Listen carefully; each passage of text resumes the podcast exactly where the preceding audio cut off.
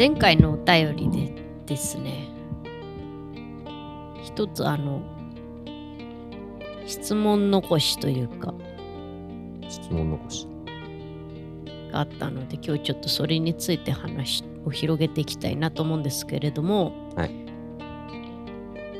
失ったものや今にどう向き合っていますかっていう質問をいただいたんですよ。いただきました。うん、で失ったものに目がいっちゃう時ってうん。なんかこうあれよ数秒とかなら全然いいんだよ。うん。たまにとかなら全然いいんだけど割とそれが引っかかって気になっちゃう時って結構私もあることがあってさうん。でそういう時の自分ってどんな状態なのかなっていうのを観察した時にうん。割とこう今の自分に自分自身が満足してない時というか。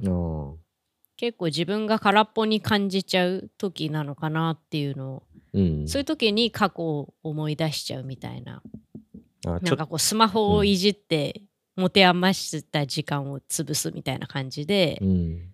過去を思い出す過去に目が行くことでそういう紛らわすみたいな感覚が自分の中にはたまにそういうのに襲われる時とかもあったりしてうん。なんでその自分が空っぽに感じる時とかうん。にうん。思い出したいことっていうテーマで話をしたいなと思います。そうですね。なんか、ちょっと、ちょっとよ弱ってるってわけじゃないけど、ちょっと、こう、うんくくにゃってなってるみたいな感じ？そうそうそうそうそう。くにゃってなってる。くにゃぐらいだね。ううんん。あるよな。そうなった時にねうん。っていう話なんですけどはい。私ね最近新曲作ったんですよ。作りましたね。うん、もしあの爆発とかしてなかったら概要欄に歌詞が載っかってる と思うんですけれども爆発って何？私にしては珍しく、はい。爆発には触れない。うん 珍しく 珍しくね。はい英語が入ってる歌詞曲でしてあのスペル間違ってたやつね。やっぱねなんで英語を使わないかってその、うん。かかっこよくね日本語にこだわりがあって、うん。やはり日本人たるもの日本語で美しく歌わねばみたいな、うん。そういうんじゃないですよね。私の場合はあの英語が単純にできないの いやあれはね、やばかった。うんあの歌詞はね、俺マジ笑ったからね。普通に、えいい曲だなと思って、あいいねっつってうなってて、歌詞カード、あ、歌詞来たねって見てた時に、そこの英語の部分の歌詞全部スペル間違ってたからね、同じように。しかもタイトタイトルがさその英語だからさ鍵括弧で強調されて間違ってるみたいな。やべえなこいつと思って。すげえ。前ねあの最悪の、うん。最悪の朝食っていう曲がありましてはい。学生時代に作った曲なんですけどその曲にも英語が入ってたんですよ。お。でそれはあの Google 翻訳みたいなやつで はいはい。訳したのをそのままは入れたんだ。なんか英語ができる人にうんあれなんか文法間違ってるよって言われてうん。あもう絶対やんねって思った。はずと思って。わかんないよと思ってさ、うん。なのでそういうなんか自分ができないことを堂々としないようにしようと思ってね。いやでも学べばいいんじゃないですか。まら学んで、うん久々に作った曲のスペルも間違ってるっていう、もう見事に間違えてるうね、ん。うん。まあ全然いいそういう感じなんですけど、まあそういう意味でね新曲に英語が入ってではい。珍しくね英語で珍しくうん。プラス失恋の歌なんですよ。そうだよね。そうなんですよ。あれ珍しいよね。私多分ねうん何百曲作ったかなぐらい曲はかなり作ってる方なんですけど、ね。多分ね失恋の曲って10曲ないんじゃないかぐらいうん。異様に少ないと思うんだよね私って。いやそれ意外だよね。いやだってさ 失恋の歌とかさ大体歌ってそうじゃん、ええシンガーソングライターっつったらさ。歌ってそうだし、私は結構なんか繊細なね話をしてるというかね、結構ね。そういうタイプなのでうん。まあ旗から見ると失恋の歌かなりありそうだけど、うん。実は全え然ない。全然ないんだよねマジで。むしろその意識して作らなかったんだよね。うん。うん、やっぱなんかこう新規臭いっつうか、ひどい。いろいろあんだぜ新な失恋のまあ、聞いた人からしたら私の曲も立派に新規臭いと思うんだけど、まあそうですね。でもな なんかジャンルが違うんだって思うよね、そういう意味で言うとね。いや、本当に少ないからね。こうなんか自分が歌ってて盛り上がんないんだよね、うん失恋の歌ってなんかこう楽しくない感覚がしちゃって。えだからこう東京っていう私の弾き語り、あ私の弾き語り私の曲があるんですけど、うん東京とかもあの彼氏が上東京に上京したーうん。で離れ離れになって辛いっていう歌なんだけどそれってなんか別れ話っぽいじゃん。ぽい。あの恋人よみたいな感じではいはい。あの曲みたいな。なんだけどあれラストが片道切符を送って、あ何時代ってって感じかもしれないですけど、切符、今東東京行きの切符を送って一緒に暮らそうぜみたいな。内容なんでやっぱ別れないんですよね。あなんかね別れたくないあ。そっか。別れて別れたくなかったか。そう別れたくない夢も諦めないし恋愛も終わらせないみたいな感なるじだほどね。うん、なのでその結構ね別れる歌っていうの好きじゃなかったんですよあ。でもなんかちょっと今面白いね。あなるほどね。そういうことね。へうえ。なんかさ、わ別れの歌っぽくなんで聞こえるんだろうと思ったけど、うん、なんかその、あれだろうね。なんかその、別れないっていうパワー、なんかその、ハッピーなパワーとかじゃなくて、なんかその、うん、いろいろあるけど、その、その相、その人と一緒に生きていく。その東京とかもさ、そういう、なんか生きていくって方には向いてるんだけど、なんかその、でも、ちょっと頑張ろうっていう気持ちが込められてるのかもね。そうかもね結構その、なんか、ハッピー切実さがな、うん、感じじゃなくて、切実なんだね。入ってるから、うんうんかもね。うん。まあ、なのでその尾崎好きだもんね。やっぱそうだね盗んだバイクで走り出したね。あ、回収してくれた。もうね盗んだバイクで走り出したレベルじゃないからね。そうだね。走りだどんなレベル？うん、どんなレベル？何の話？うんこれ片道切符で電車乗ってるレベルってことでしょ。平和じゃねえうんか。平和で。何の悪さもしてない。向こう行ったらもう一回切符買えばいいからね。帰りの切符を買えばいい。帰りたくなったらね。そうそうそう。そうそうそう。だから、あの、なんていうのかな。あだから、なので、別れる歌が好きじゃなかったんですけど、ですね。はい。あの、なんで書いたのっていう話。うん。なんで書いたんですか？いや、本当になんで書いたの？あれ、本当に。やっぱその、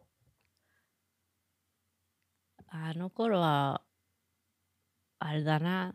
やっぱその、別れるっていう、うん別れるっていうことを受け入れられなかったんだよね。ああの物語とはいえ、はいはいはい。悲しいじゃん。あ、辛すぎたと？そう悲しいし寂しいし辛いからそんな歌を自分で書きたくないなって思った、ええ感受性豊か。なんだけどうん。やっぱそのね毎年生きてる毎年、毎年生きてる。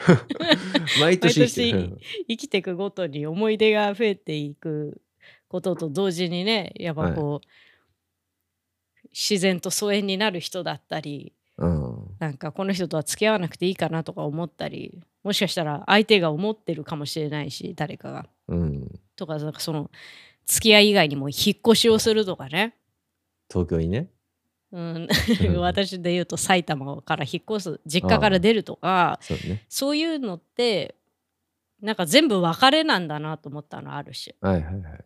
うん、でその別れっていうのはリスタートというか、うん。新しく出発するみたいな意味合いでうん。捉えると失恋の歌っていうのはただの恋愛の別れじゃなくてうん。なんかいろんな人生の別れとか再出発に置き換えられるんだなと思ったのよ。うん。なるほどね。そうなった時にその別れっていうのは人生で切っても切り離せない内容なんだなと思って、うん。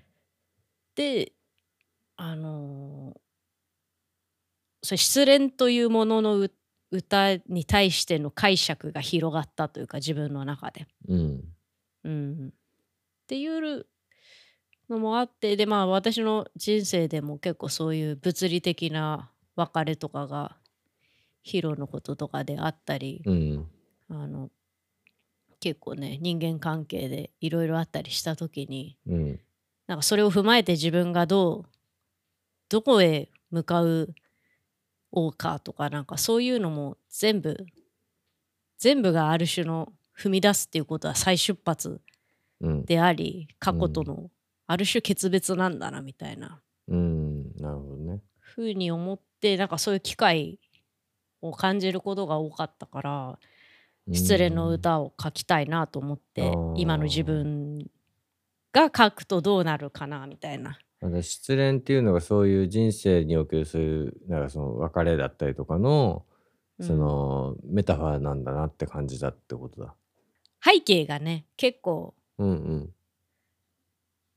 惨まではいかないけどまあ普通に残念な主人公としてはうん、幸せではない状況が訪れてるっていう背景。あ歌詞の背景。うん、そうあすごうくん主人公はつまんない日々を送っててはいであーなんか俺の人生本当つまんねえなみたいな気持ちになってたんだけど、まあ、ベタにある人と出会ったことでうん、そそこに輝きがもたらされたと。あでこの日のこの人と出会って輝くために今までつまらない人生だったんだなみたいな風に解釈をしだすのよ。うんなるほど。でその好きな人とドライブしたりいろんな楽しい思い出ができていくんだけど、うんその人は別の人を好きになっちゃうのその後で。わあうん、辛い。でその人別の人と出会うまでは僕は幸せな日々を送っていたっていうう曲んなのね。あちょっとその時点から振り返ってるってことか。そうなるほどねだ。からもう歌が書かれてる時点というかその歌の主人公の時にはもううんその人はいないというか、その人の心は主人公にはいない。好きな人の心は。で輝いてた過去だけが自分に残ってるみたいな。もうすごいもうね。そうか。っていう曲なんんだけど、うん。でその昔から好きだった昔あ昔というかそのその人と仲良かった頃をずっと聴いてた曲うん。をうん。また車に乗って聴くんだけどうん。そのその当時の輝きはもうないみたいなうん。感覚で、なんだけどその主人公っていうのは、うん。あの肯定的に捉えるのよその出来事。をでもいいんだみたいな。すごい辛いかったけどでもいいんだみたいな。うん。だって、その人といた時間はすごく輝いていたのは、うん嘘じゃないからみたいな、うん。本当に起きたことでその時すごい幸せだったから別にいいんだみたいな。で、僕はもう歩き出すよみたいな。うん。少し寂しいけど歩き出すって言って、うん。あのーなんていうのかな。前向きにしようとするところがあのー前向きにしようとして惨めったらしくない演出をしてるところが逆に惨めったらしい。みたいな。そそういう主人公がすごうくん、愛おしいなと思って。ああなるほどね。でラストのサビのところで、うん。こうまあそのあ寂しい少し寂しいけど別々の道を僕は歩き出すよ、君との思い出輝いてた思い出を胸にうん、ってって言って、ラストのサビに入っていくんだけど、うん。ラストのサビが後ろを振り向かないでうん。自分に言ってるの。うんうん、自分に言ってんあのか頃がそうあの頃が眩しいから、後ろを振り向かないでって言ってるんだけど、うん、ラストの歌詞があの頃に帰りたいっていう 歌詞なのね。あそこねすごいいい良かった。う、うんん、なんかその言わないのにねあんなこともね。そうそうそうそうなんですよ。私絶対あの頃に帰りたいなんてねあの3年前23年前ぐらいの自分でも、うん死んでも歌詞に書こうとしなかったじゃあ死んじゃったのかな？言葉だね。じゃあ今死んじゃったってことだね。あその頃の自分は死んじゃったのかな？そうかもしれないね。うんだからそれぐらい結構自分の中ではこのうん未練たらしいあの頃に帰りたいっていう気持ちを言葉にして残そうだなんて。うん。5年前の自分からしたら「おいおいお前どうしちまったんだよ」みたいな ことを言ってきそうなんだけれども、まあ落ち着けっていう感じでうん。あのなんていうのかなこのなんかこう後ろ振り向かないとかうん。歩き出すとか、そういうのは結構私がずっと私に思ってた自分像なの。確かにうん、ずっと言ってたいろいろあるけど振り向かないで歩き出すみたいな、うん。なんだけど同時にうん。そのあの頃に帰りたいっていう気持ちというよりはなんかすごくそのなんつうのかなあの例えばさこう人間関係の中でもうどうしようもないことが起きてしまった。はい。りするとするじゃない。例えば身近な人が自死をしてしまったとかさ。はいはい。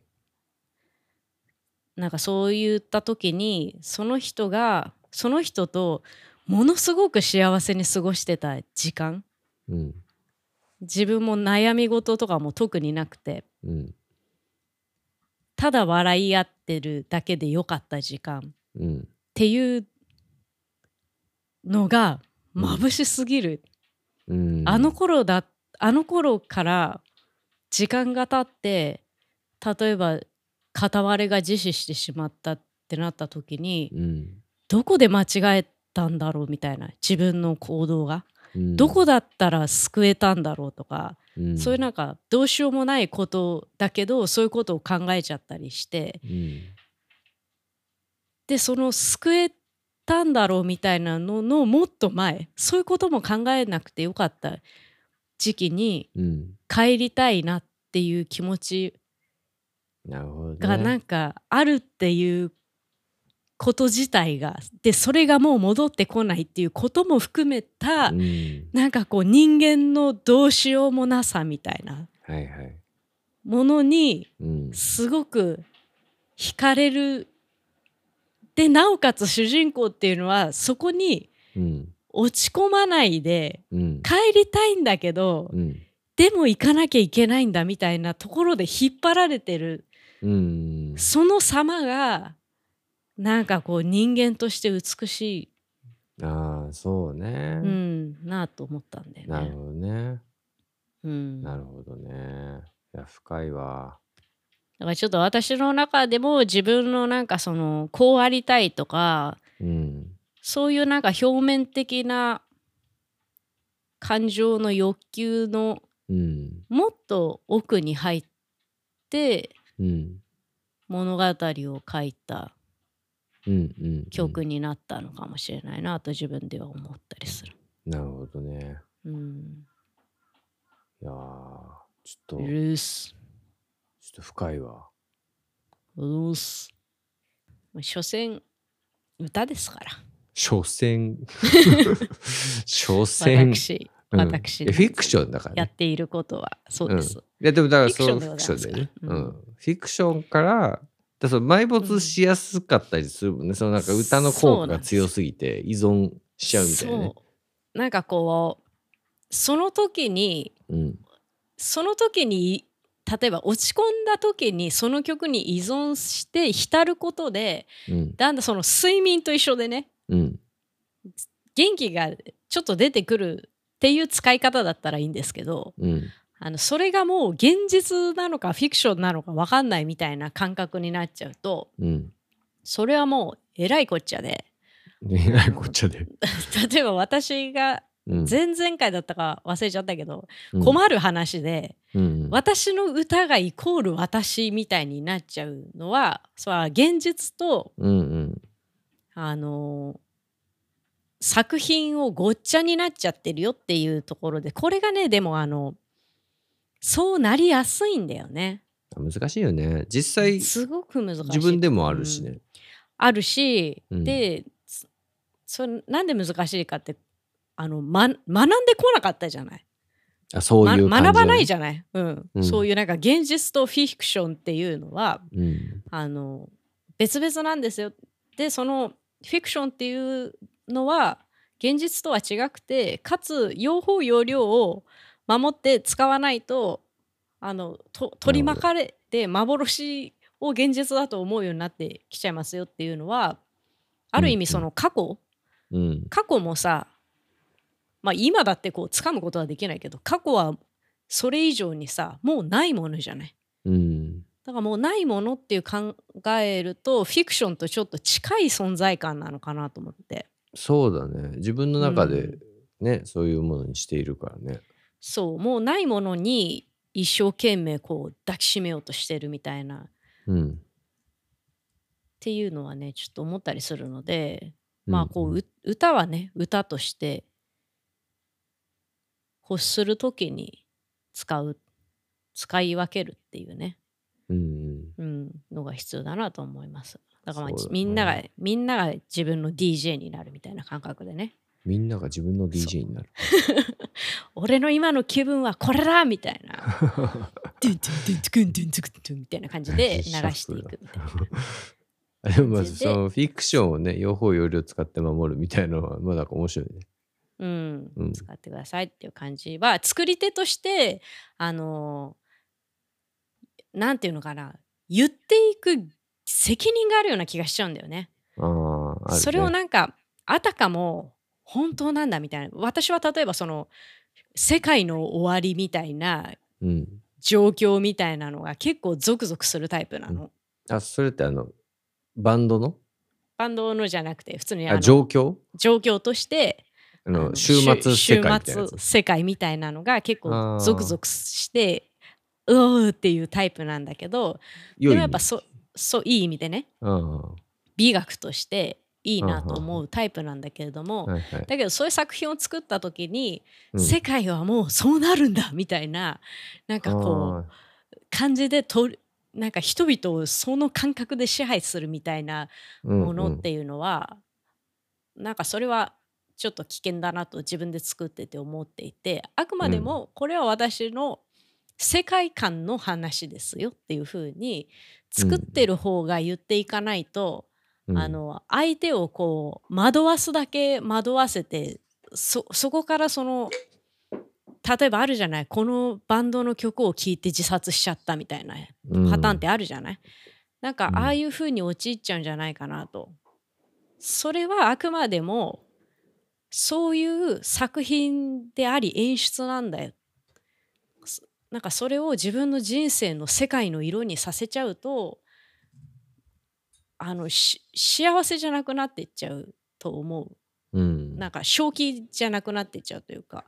まあそうだよねそう気が確かではない方向になっちゃうからやっぱ作り手がそれは結構うんこれから先言っていった方がいいんじゃないかなと私は思うのでうんそうなんかこう音楽の力を偉大にさせすぎて幻を本当かのように見せるっていう機能だけを出すと、うん。それはちょっとなんかこそうね。うねあらぬ方向に行っちゃうからいちいち言った方がいいと思うのよ。フィクションと現実っていうのは別物で現実を生き幸せに豊かに生きていくためにフフィクションをン使ってくださいっていうふうに、そうだね。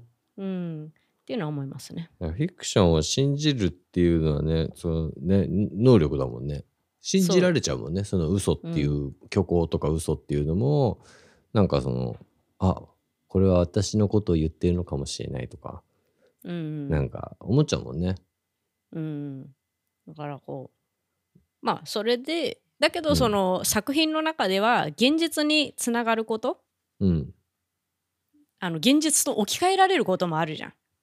そうだねメタファーと作してね。品うん、うん。そうそうそう。そういう意味でもあの使える素材だなというかうん。例えばこう、私が作ったさっき話した新曲の話も、うん。後ろを振り向かないでっていう気持ち後ろを振り向きたくない僕は前に進みたい進まなきゃいけないんだっていう気持ちも、うん。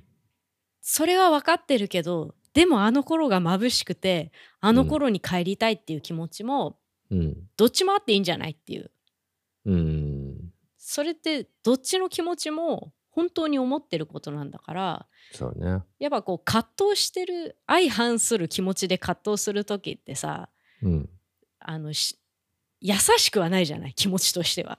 はけそうだかね。結構。葛藤なんだから。うん。なんだけどその葛藤から葛藤と生きながらつ自分がどこにどっちに踏み出すかっていうのの繰り返しがこう人間をよりなんかこう深くさせていくような気がするのよ。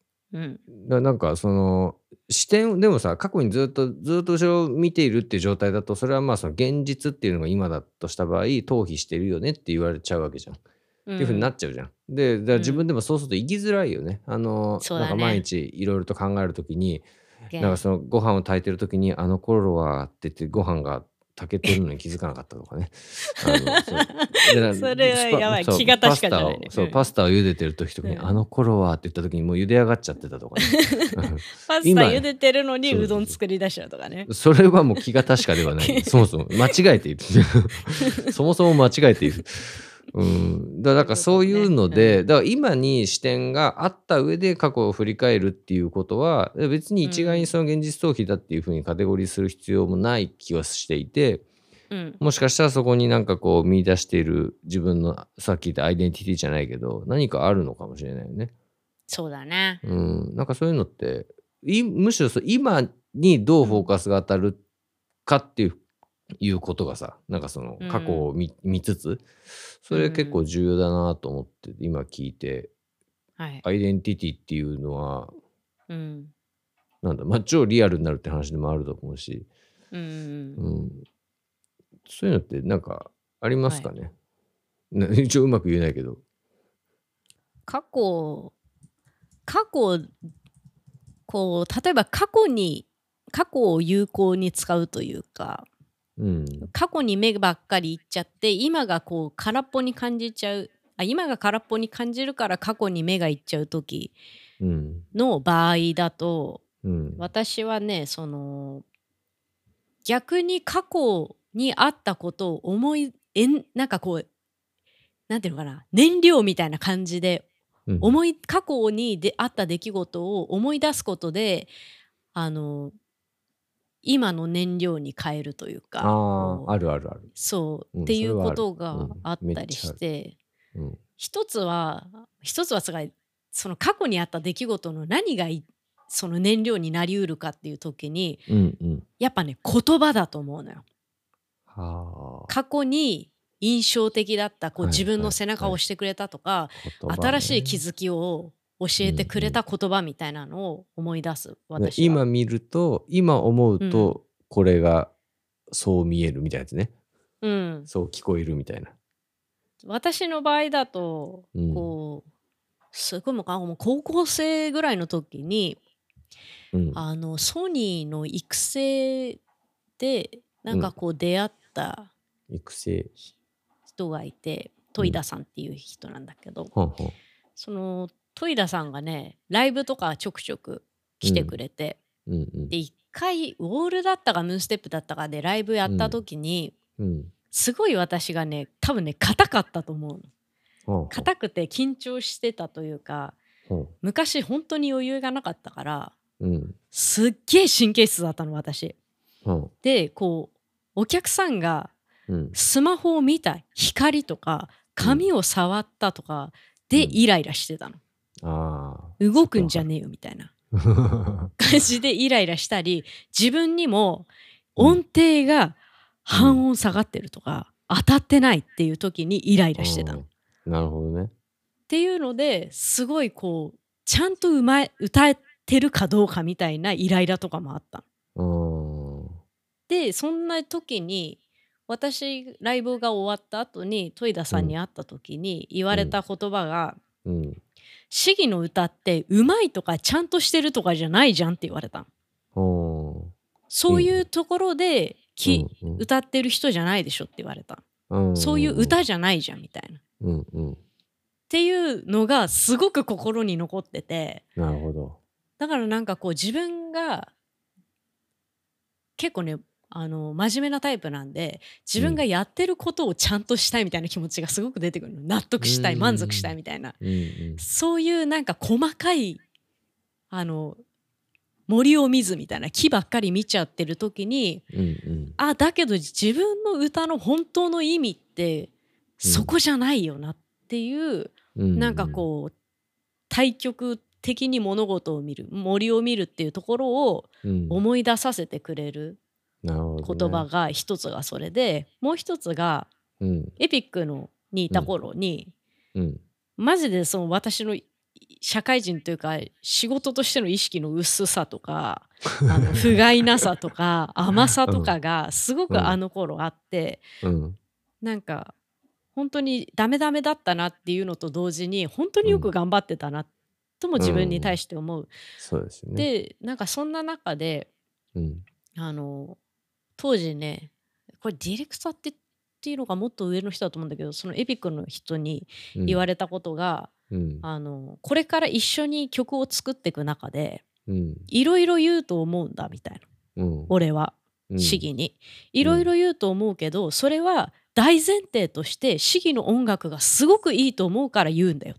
うんなんだけどあだからそれを忘れないでって言われたの、うん。なんだけどなんかそういうことを忘れちゃってなんかその言い方傷ついたとか、うん。それは言い過ぎだと思うみたいに感じた時は遠慮しないで言ってほしいみたいな、うん。すごく傷ついたんだけどみたいなことを言ったら、うん。それに関して謝るしあの、うん。それは市議がの音楽が好きだからこう言ってるんだよっていうのはその度に言うから、うん。このことを忘れないでって最初に言われたのがすごく印象的で、うん。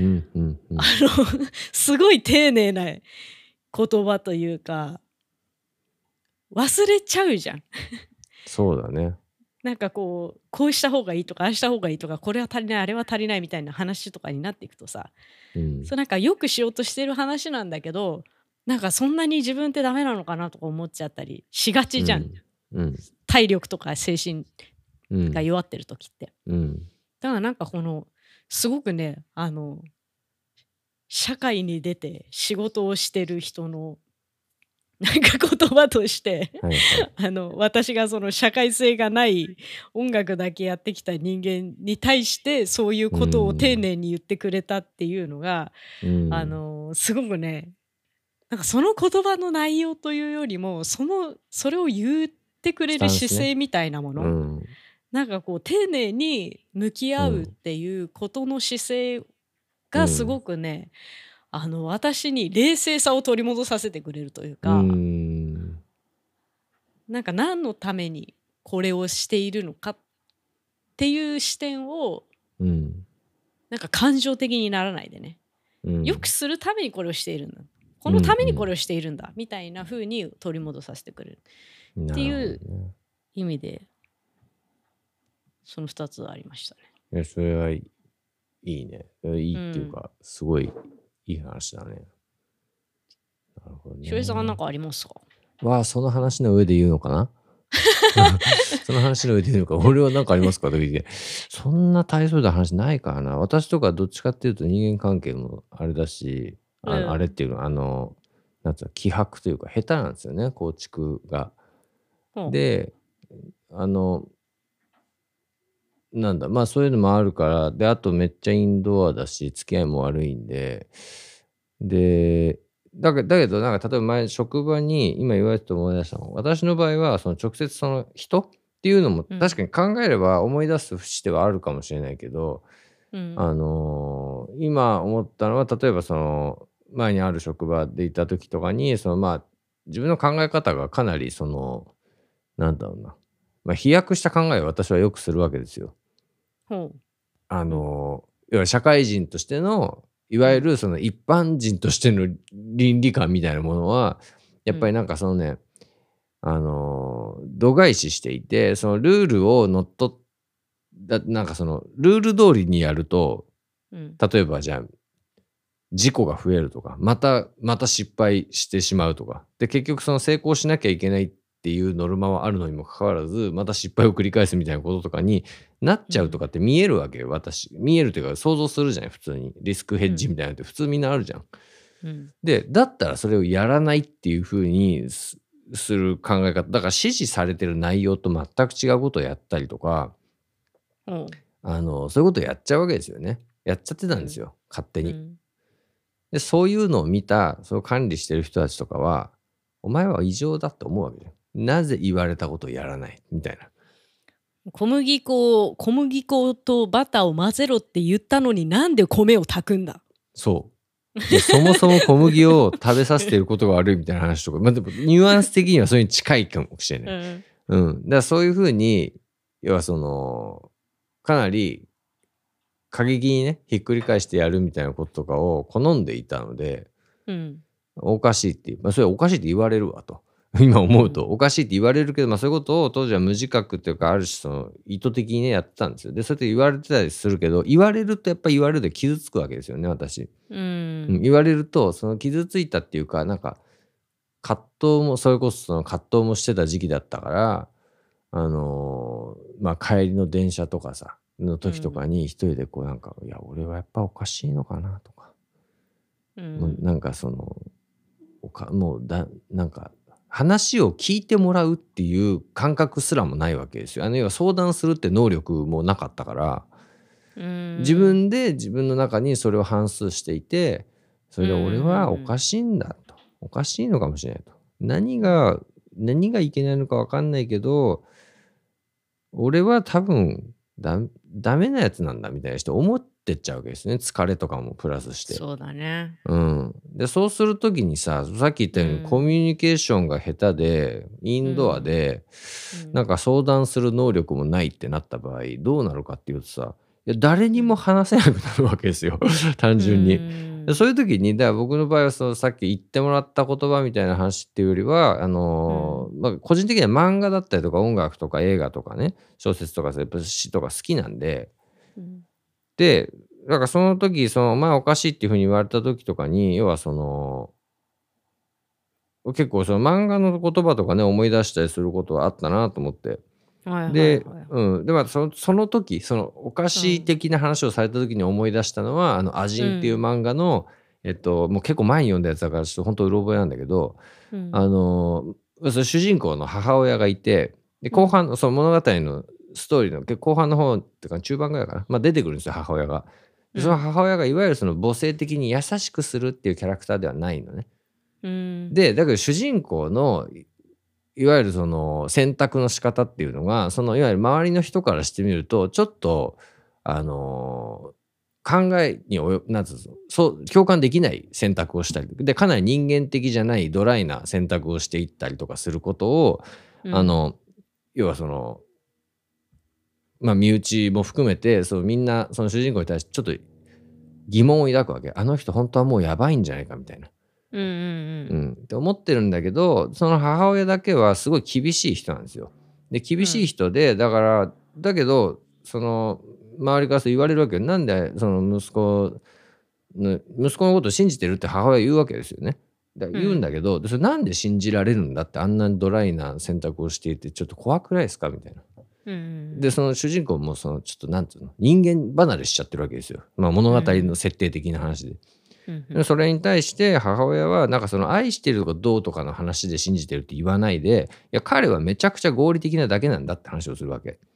うん。でその合理的なんだっていう言葉の使い方がすごい俺の中でうん。なんか、あなんかこういう意味なんだみたいに思って覚えてたシーンだったんだけど、うん要はその自分がその物事を見た時に何か問題意識があって、でそれをあのちゃんと解決しようとするっていうのに向き合っているっていうかなんていうのこれが一番解決に近いみたいな風にして、あの自分で出しているっていうことって言えばいいのかな。からその理にかなっていることをやる。な言うことを聞いてやるんじゃなくて理にかなっている選択をしているだけみたいな感じのニュアンスで聞こえて。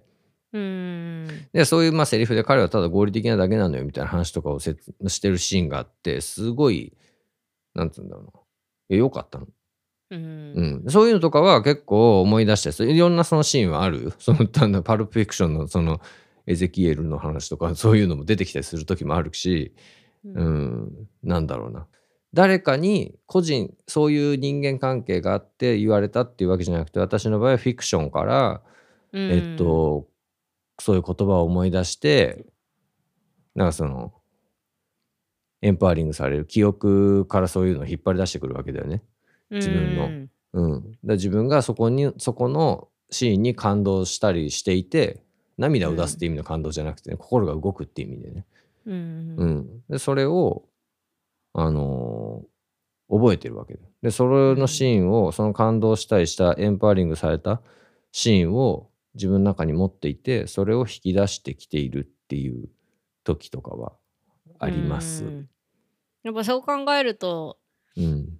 あのやっぱそれってさ過去うんにあった出来事じゃない？過去に周平さんが見た漫画とかの、うん。記憶だからね。うん、言葉で私も過去に起こった人との関係性の中での言葉でうんそういう意味での過去を思い出すっていうのはうん。なんかこうそのものに出会ったその言葉に出会ったうん。っていうのはある意味こう自分の中の歴史の一つとして刻まれてるというか。そうですね。記憶のね。それを考えた時になんかこう過去に溺れる過去によって今を見失うというよりもその過去を燃料としてうん今を生きられたりあとそのそういう過去が眩しかかすごく輝いてた過去の出来事だったり、あの学んだ言葉とか過去学んだ言葉とかが、うん。今の自分の中に存在してるっていう時点でもううん。空っぽに感じてるけどうん実は空っぽではないのかもなとなんかその燃料うんをうまく使いこなせてないだけっていう風にも見れんなって今思った。まあ、燃料っていう言葉好きだよね。ガソリン好きだよね。ねそうが 爆発とかね。爆発とかね。大体火にまつわる話をしてる。で、いや、なんかその、はいはい。あれだよね、その、過去、そのあったことを、その、そこからこうどんどんさ変換されていっちゃうんだよね。なんかその現実逃避だったりとかネガティブなもの要はその今はなくなってしまったっていうある種の後悔とか責任みたいなものに。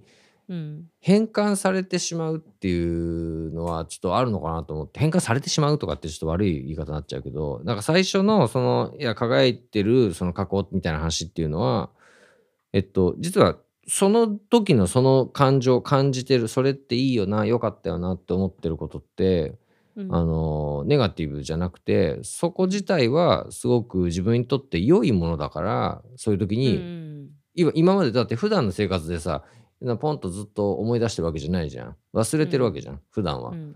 で普段忘れてるんだけどその思い出されるべきタイミングで思い出されてるわけよね。うんうん、なんかその引き出しみたいなのがあってその時例えばうん。自分が何かしら弱っているなんかあって。うん。ちょっとだ俺だったらさっきみたいにその電車に乗ってた時にいや俺は頭がおかしいのかもしれぬっていうふうに思っていった時にうん。その合理的な合理的なだけよみたいなそういう母親がそうやって味んで言いましたみたいな漫画のシーンを思い出したりとかは、いわゆるだから自分にとってある種そのなんつうの、まあ、ヒーリング的な話でうん。自分が自分を自分の中にもう一人自分がいるとしてこう助けに来てるんじゃないかみたいなほう。感覚なのかなと思ったりしてだからそういう言霊みたいなさまあこれちょっとスピリチュアルっぽい話ではあるけどそのいわゆるスピリチュアルっていうより精神性の話だと思うのこういうのって。うん。自分がこうなんつうんだろう普通に仕事して飯食ってうんじゃあなんつう誰かと遊んだりとか音楽聴いたりとかなんか作ったりとか本読んだりするっていう普通の、まあ、いわゆるその社会の中で生きていくって生活があるじゃん。うんその生活をしていく上でなんかこうやっぱダメージを受けるわけだよね。うんもう全部がうまくいくことなんかないから。うんでそのダメージを受けた時にそうやって自分でこの自己なんか自然治癒能力じゃないけど自己治癒みたいな精神のみたいな能力のためにそういうシーンをこう引き出してきてんだいつも忘れてるけどうん。そういう効果なんじゃないかなって。だからむしろめちゃくちゃそれは前向きなことでそれ以外のなんかその、いやでも現実逃避かもしれないとかでも今あれがこうとかでもこうっていうのでいろいろと否定文が重なっていってなんかその最終的にはなんかその矛盾なんかその虚無感みたいなものに要は矛盾に矛盾を重ねるわわけよね。自分の精神の中で。うん。どんどん矛盾させていくみたいな。いやそれは良いものではないとか。いやそれはなんていうの実は暗いものだとか。そのもう手に入らないみたいな。うん。みたいな風にしてそうやってないまぜにしていった結果それって何なのか分かんなくなるじゃん。情報量が多すぎて。うんあの感情がこんがらがっちゃうよね。そうそうそう抽象的な話だけど色っていうのもさあらゆる色を全て混ぜると黒になるわけですよ。うんその黒になるっていうとさまあ黒だけどすごく分析すると黒じゃなかったりするわけね。うんあの赤寄りの黒とかさ青寄りの黒とか緑寄りの黒とかあるわけよ。うんうん、でそういう風になっている状況はさそのそ全体像を見てなんか何が何だかよくわかんねえなっていうのを虚無と呼ぶんだとしたら 呼んでみまあそういう風には呼ばないけど多分。虚虚無感っぽいっていうのはなんかそういうすごいノイジーな状況でこ言語化が難しいじゃん一言で。だからなんかこう空っぽ感みたいな話でになっていくんだけどはなっていくのかなと思ったの。うん。もしかしたらその空っぽっていうのは何もない感じになるけど、うん。いろんな感情とか過去とか言葉とかでカオスな状態になっちゃって。スーパーケイオスなんだよ。うん。手がつけられないっていう状態がそう。なんかこう空っぽに感じちゃうけど実は詰まりすぎてんじゃね？えみたいな。そう。でも その詰まりまくってる状況に対しうん。てその思い出されたいつもは普段は忘れて忘れるべくして忘れているあるとあるシーンとかとあるうん。言霊、言葉みたいなものっていうのは自分にとってその状況に対するなんかこうなんつうんだろうな。ヘルプだったりするのかもしれないからそれはそれとしてなんかこううんうん、だ例えばその環境とかじゃあそのじゃあご俺だったらその合理的なのよっていうふうに言われた場合あ俺は合理的なのかもしれないというふうな可能性もちゃんと自分で抱けるようにししてたわけ。結構疲れとかあったけど、そうん。うん、だから逆だからもう一回逆に俺とはその漫画を見に行くとかこん次に例えば同じような人かもしれないっていう例えば人に出会った時にね。なんかめっちゃ否定されてたりして「いやなんか俺は頭おかしいかもしれないんですよね」とかって言われたりした時に「いやお前が頭おかしいわけじゃなくてお前だからこの時こういうチョイスをしたわけじゃん」って。それだとしたらそれは合理的って話なんじゃないのみたいな風にしてそういう解釈を誰かに伝えるとか自分がその環境を作っていくみたいな、うん。あの環境っていうか自分の解釈を そのなんかそのね弱い解釈かもしれないけどそういう風にうん。なんかそのやっていく。うんその忘れられないシーンとかがあったらそのシーンが自分のある種の理想なんだったらそれってどうやったらなんつうんだろう。自分バージョンで作れんだろうみたいなさああそれね、感じとかさ。うんなんかそういう方にあそしたら今になんか戻ってくるっていうか。うん。うん、まあそれを超えるネガティビティもね あのその時に受けることもあるかもしれないけどやっぱそれはなんつうんだろう。そしたらそのネガティブはネガティブに対してどう考えるかみたいなこう区別が必要だよね。うん。うん、区別するっていうのは俺地元よ横浜なんだけど横浜ですごいよくしてくれたバンドの先輩であのコミュニティトラストっていうハードコアのバンドがいるんだけどうんコミュニティのキムさんってボーカルの方がいてその人に、まあもうキムさんは多分全然普通に言ってるだから忘れてるかもしれないけどやっぱそのなんつうの差別すると区別するっていうのは全然違う話だからって言ってその区別するっていうのはすごく重要だみたいな話をしてくれたことがあってうん。めっちゃそういうとこも覚えてるな今。区分するみたいな、やっぱこれとこれはこっからここが違うみたいな話をしていくっていううんなんかすごいそう。うん。思い出したね今。うん。今まさに思い出した。その忘れてたやつを。うん。それだけうん。なんかそういうねこれを聞いてる人とかうん。の過去をちょっと思い出してみると、我々みたいにねなんかこう、漫画だったり映画音楽もしくはなんか先輩とか友達とかが言った言葉で、うん。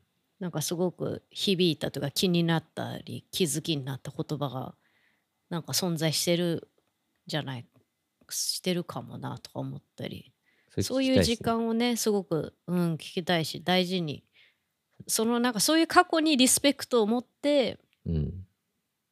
それを持って今を一緒に生きていくというかそれを持って今を生きていくみたいな感覚で、ね向き合って生きてもんでございます。リスペクトは大事だね。はい。はい。はい。ははい。さよならいやいや一緒に ちょ、ちょっと、ま、最後突然さよならを言いたくなる人みたいな。いきなりテンパった人みたいそう。な。うんでも、そうだね、その過去にあったことに対してのリスペクトっていうのが自分にはあるから、それをポジティブなものとして、癒しだとして、多分引き出してくるのかもしれない。それある種の自分がエンパワリングされる、優しなんつうそういうシーンだったから、思い出すのかもしれない。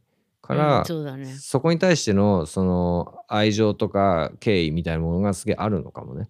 う。うんん、あるあるからこそ思い出すんだろうしうん。それはもう本当ね、その人し、その人しあの歴史の詩？あ歴史その人し、うんその人し。あまあ記憶をね。おそう記憶を歴史だとするんだね、お前し。うん。うん、うん、その人しの中で、うん。すごい貴重なね、うん。だから俺氏の年表の中でうん。なんかこうどういう言葉でなんかこう人生が過ぎてったかみたいなのを考えても面白いかもしれない。ねうん、なんかこうね。印象的なこの本に出会ったのは俺氏の中の1990年史みたいな。え俺氏の中の1990年史。さらに新しい詩ができる。そうやってね伝票伝票じゃない。よ 伝票ね。あの 伝票を打ってく領収書みたいな。うん。これは120円ですよわけわかんねえよ。うん。わかんないね。はい、わかんないですね。まあ、そういそうう、いうそういう感じでことございます。うん。はい、どういう感じだって。どういう感じ？だ今日はうん、どういう話だったんだ、これは。まとめようって話だよね。うん。自分が空っぽに感じてしまうとき、はい。その時に、思い出したいこととは？何だったのかと。あでも、だからこう、あれだよね。その、その人とか、そういうシーンとかに、なんかその、まあ、会いたくなったり、それを思い出したかったり、そういう場所に行きたかったりっていうことに、があるかもしれないけど、その、そのシーンってじゃあ、どんなシーンだったのかっていうのを自分に言い聞かせる？言い聞かせるっていう、言い聞かせイるんじゃないなメージ。してみる。うんそう、イメージしてみるのいいかもね。むしろ、うんその、否定的に捉えるんじゃなくて、なんかすごいこう、あーってなって、こう思い出すなーってなった時うに、ん思い出しちゃえばいいんだよね、いっぱいねう。ん、なんかで今自分、うん、そうだね。どんな、今、ぶつかったね？石と石がぶつかってうん何にもなくなったみたいな感じの空間が あのい自分が空っぽに感じちゃってどうしても過去とかに行っちゃう時気持ちが行っちゃう時うんにその過去を無理やり引き剥がすんじゃなくてうん。観察してみて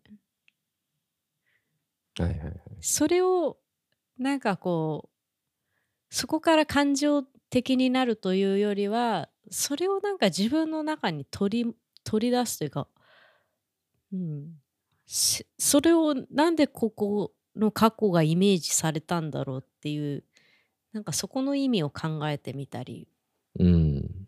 でなんかこう今自分が空っぽに感じるかもしれないけどでもやっぱそれは10歳は10歳なりの人生経験があって30歳なら30歳なりの経験が積まれてきての今だからうん。その経験の先にある今が空っぽなはずはないと思うんだよね。そうだよね。うんうんそれはさっき話したみたいにめっちゃいろんな気持ちとか過去とかが渦巻いてカオスになっちゃってうん。なんか真っ黒になってそれが空洞に見えるだけで本当は一個一個色がついてるものが自分の中には積み重なって確かに積み重なってきたんだっていうのをうん。思い出すために過去だったりうん。音楽だったり映画だったり漫画だったりが存在してるそういうのに出会ってきたっていうふうに思うと結構いいいいなっそうだて思った、ね。うんうん。そんな感じじゃないですか今回はじゃあ、いいですか？今一緒にいてほしい人は誰ですか？誰ですか？聞いたね。え？聞いた。お俺に聞いたの？そうだよ。思い出してる時になんかそういう人いないの？今そのこ辛い時に辛い時とかにさ、思い出して、まあ、一緒にいてほしい人に限らないかもしれないね。今行きたい場所はどこですかとか。ああそういうふうに問いかけてねう、ん、問いかけを持ってみるっていうのは今う日のん。結論にしてもいいかもしれないですね、そうですね。じゃあ皆さんもはい。考えてみてくださいね、あ人任せだね。じゃあそんな感じで。ね。うんそんな感じでまた来週お会いしましょう。さよなら